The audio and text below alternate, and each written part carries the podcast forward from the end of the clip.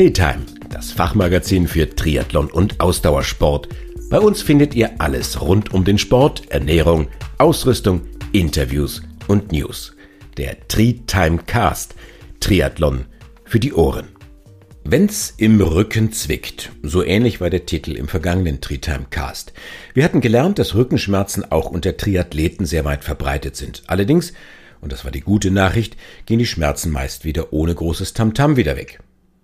Heute allerdings kümmern wir uns um die Fälle, die leider nicht unter dieses meistens fallen, also die Fälle, wo dann eben doch Tamtam notwendig ist. Was tatsächlich hilft beim Bandscheibenvorfall, Verschleiß oder Wirbelgleiten, erfahrt ihr von der Medizinjournalistin Gabriele Hellwig und am Treetimecast-Mikrofon wieder Moderator und Triathlet Andi Groß. Es hätte so schön werden können. Mario freut sich auf seine Trainingsreise nach Südtirol und packt alles zusammen. Doch als er das Fahrrad auf dem Autodach befestigen will, spürt er plötzlich einen Schmerz im Rücken. Der heute 57-Jährige erinnert sich, das muss der Auslöser gewesen sein. Vermutlich habe ich eine ungünstige Bewegung beim Packen gemacht. Trotzdem startet er in den Urlaub, denn so schlimm scheint es anfangs nicht zu sein. Aber am nächsten Morgen kann er auf dem Rad den Kopf nicht mehr richtig drehen. Vier Tage fuhr ich unter Schmerzen. Ich wollte ja den Urlaub nicht abbrechen und hielt mich mit Schmerzmitteln über Wasser, sagt Mario. Soweit, so schlecht. Vielleicht hat der eine oder andere von euch schon mal Ähnliches durchgemacht. Wieder zu Hause führt Marius erster Weg zum Orthopäden. Die Diagnose Bandscheibenvorfall und zwar in der Halswirbelsäule. Mario heute. Ich hatte dann lange damit zu tun, war bei verschiedenen Ärzten und probierte verschiedene Therapien aus. Operieren lassen wollte ich mich nicht. Letztendlich haben mir Physiotherapie, Osteopathie und Massagen am besten geholfen. Noch heute macht er regelmäßig gezielte Übungen und inzwischen ist er zum Glück schmerzfrei. Mario ist kein Einzelfall. Der Bandscheibenvorfall ist die häufigste Erkrankung der Bandscheibe, sagt Dr. Ralf Wagner, Orthopäde im Ligamenter Wirbelsäulenzentrum in Frankfurt am Main. Triathleten können daran erkranken, wie andere Bürger eben auch. Beim Sportler im Alter von 50 plus spielt zusätzlich ein Verschleiß der Bandscheibe eine Rolle. Wie wichtig die Bandscheiben sind, merken wir erst, wenn etwas mit ihnen nicht in Ordnung ist. Jeder Mensch hat 23 Bandscheiben. Sie sitzen direkt an der Wirbelsäule und zwar zwischen den einzelnen Wirbelkörpern. Ihre Aufgabe ist es, die Wirbelsäule vor Druckbelastung zu schützen. Dr. Wagner wenn ein Stückchen der Bandscheibe abreißt und sich in den Wirbelkanal bohrt, spricht man von einem Bandscheibenvorfall. Der Mediziner sagt Diskusprolaps. Der Schmerz entsteht dadurch, dass die beschädigte Bandscheibe auf einen Nerv drückt oder einklemmt. Einem Bandscheibenvorfall liegen meist verschleißbedingte Ursachen zugrunde aber auch aufgrund einer dauerhaften Fehlbelastung oder plötzlichen Überlastung kann sich das Gewebe der Bandscheibe vorschieben.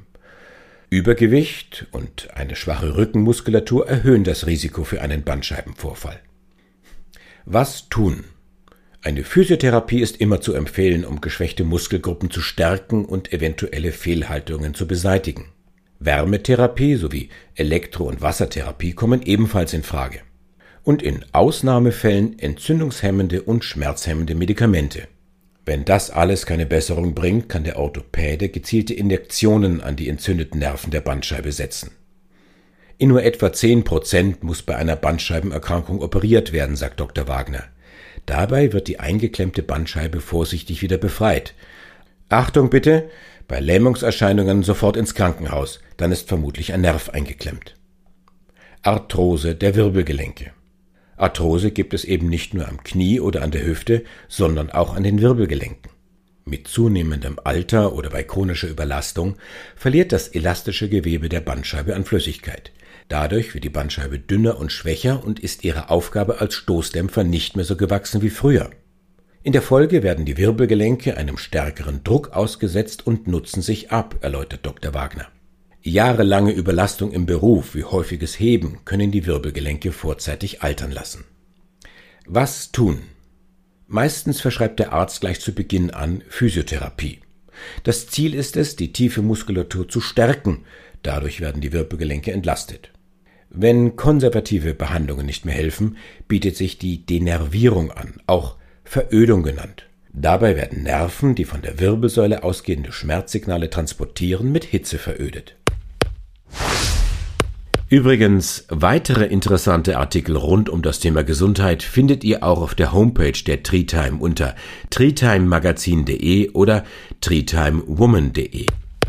Wirbelgleiten. Ein Wirbelgleiten, medizinisch Spondylolistese, kann ebenfalls die Ursache für Rückenschmerzen sein. Dr. Wagner erklärt das so. Die gesunde Wirbelsäule verläuft als gleichmäßige leichte S-Kurve. Ihre Wirbel sitzen fest zwischen den Bandscheiben. Bänder, Sehnen und Muskeln sorgen dafür, dass die Wirbel an ihrem vorgesehenen Platz bleiben. Beim Wirbelgleiten verschiebt sich ein oder sehr selten mehrere Wirbel der Wirbelsäule. Meistens liegt ein altersbedingter Verschleiß zugrunde. Die immer dünner und schwächer werdenden Bandscheiben verursachen eine Instabilität der Wirbelsäulensegmente. Der einzelne Wirbel kann dann leichter aus seiner bestehenden Position herausrutschen.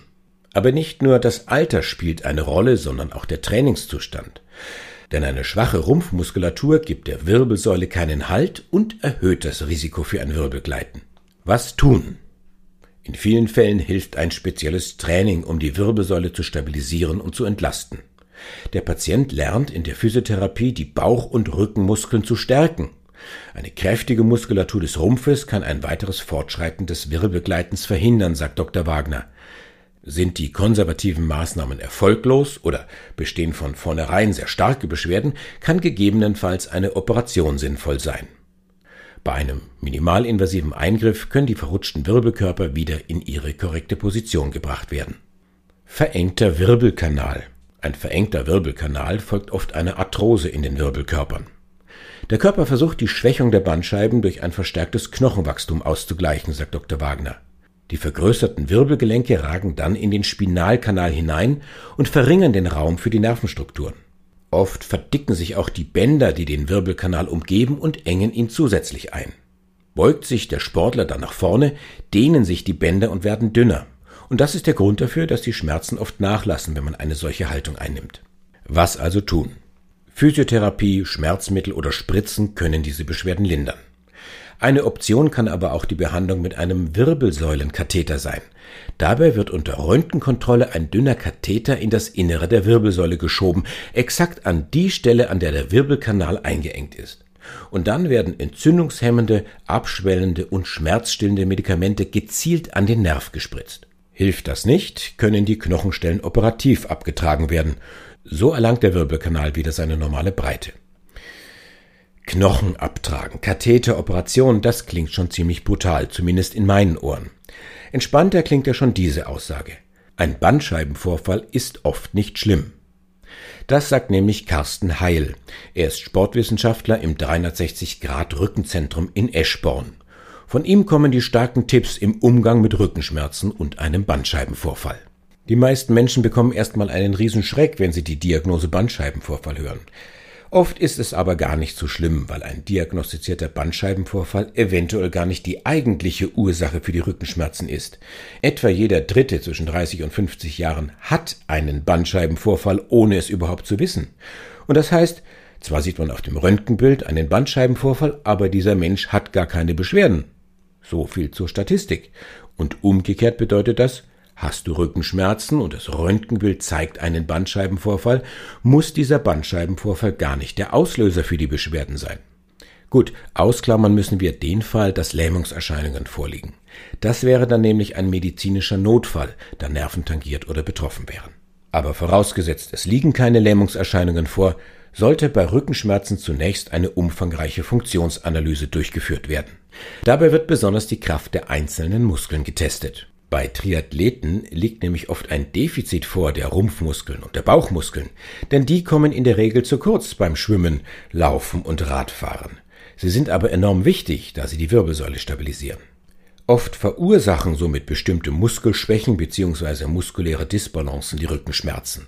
Viele Triathleten sind der Auffassung, dass beim Schwimmen die Rumpfmuskeln gestärkt werden.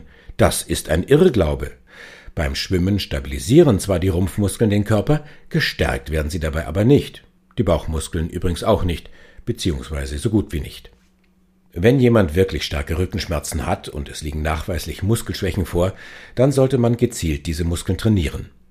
Dafür eignet sich ein Gerätetraining unter Anleitung eines Therapeuten am besten. Es gibt verschiedene Programme, beispielsweise das FPZ Rückentraining an Geräten. Es gibt übrigens in ganz Deutschland solche FPZ-Therapiezentren.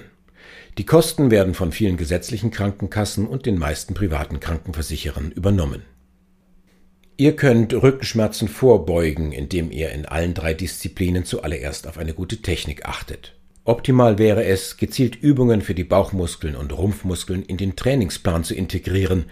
Bewährt haben sich zum Beispiel Chorübungen wie seitliche Crunches. Dafür legt ihr euch mit dem Rücken auf eine Matte. Dann das rechte Bein anheben und über das linke Bein auf die andere Seite legen. Dann das rechte Bein anheben und über das linke Bein auf die andere Seite legen. Wichtig, die Rückenlage bleibt, also nicht zur Seite drehen. Nun die rechte Hand an den Hinterkopf legen und den Oberkörper aufrichten, indem ihr die Bauchmuskeln anspannt. Und dann den Oberkörper wieder leicht absenken, leicht, also nicht komplett, und das Ganze mehrmals wiederholen und dann die Seite wechseln. Die Gebrüder Blattschuss würden jetzt sagen, und morgen verrate ich euch die Auflösung des Knotens. Viel Erfolg bei euren Übungen und sagt uns gerne, wie ihr damit zurechtkommt. Ich bin Andi Groß und verabschiede mich für heute aus euren Ohren. Übrigens, weitere interessante Artikel rund um das Thema Gesundheit findet ihr auch auf der Homepage der Treetime unter treetimemagazin.de oder treetimewoman.de. Treetime Cast. Triathlon für die Ohren.